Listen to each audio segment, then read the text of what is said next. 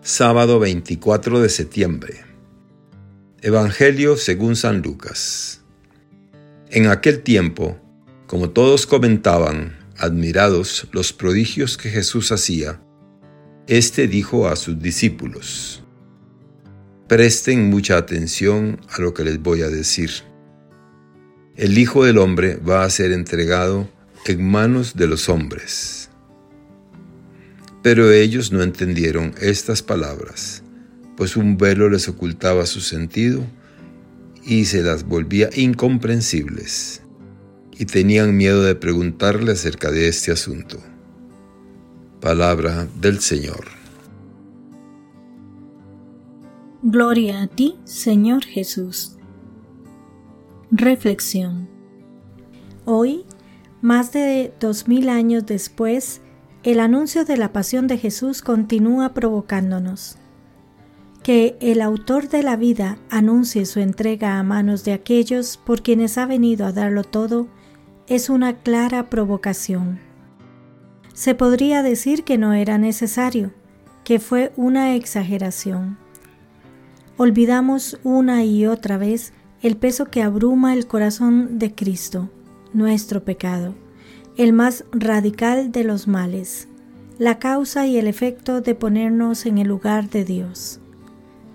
Más aún, de no dejarnos amar por Dios y de empeñarnos en permanecer dentro de nuestras cortas categorías y de la inmediatez de la vida presente.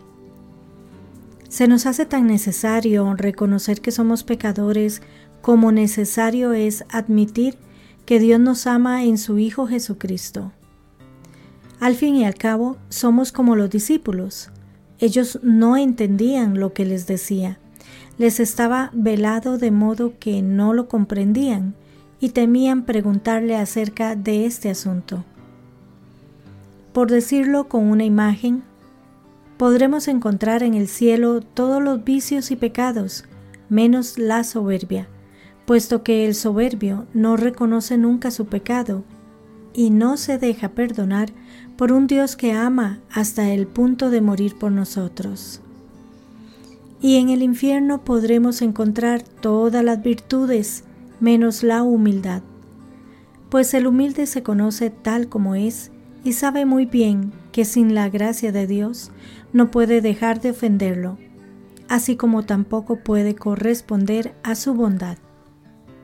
Una de las claves de la sabiduría cristiana es el reconocimiento de la grandeza y de la inmensidad del amor de Dios, al mismo tiempo que admitimos nuestra pequeñez y la vileza de nuestro pecado.